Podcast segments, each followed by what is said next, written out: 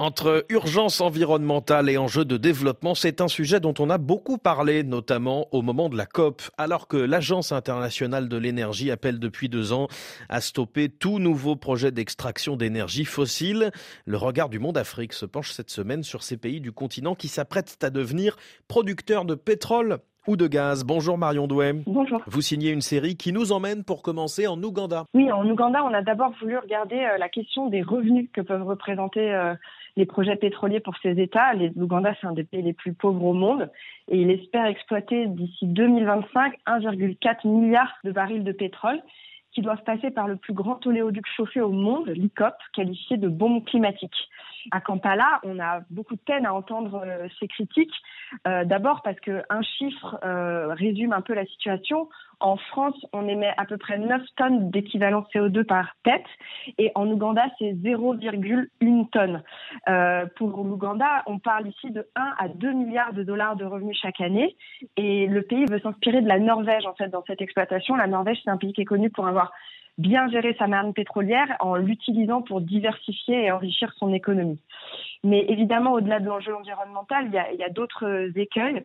D'abord, l'université d'Oxford euh, a pointé le problème de la bonne gouvernance en Ouganda. L'Ouganda, c'est un des pays les plus corrompus au monde.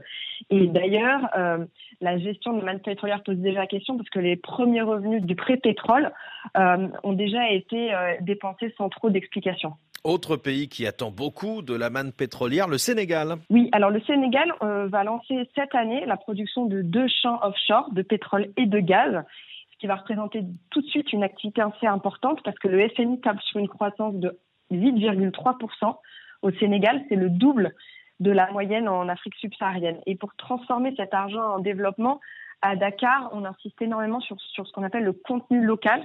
En fait, le contenu local, c'est l'emploi, c'est la part de Sénégalais qui vont travailler de près ou de loin grâce à la nouvelle industrie pétrolière. On a voté une loi en ce sens et on a créé un Institut national du pétrole et du gaz qui va se charger en fait de former les gens, de leur donner des certificats d'aptitude pour travailler dans, dans ce secteur. Euh, là aussi, il y a des écueils. D'abord, euh, il y a un risque d'appel d'air vers l'étranger de cette main-d'œuvre formée. Et puis, euh, les projets pétroliers du Sénégal sont destinés à l'export.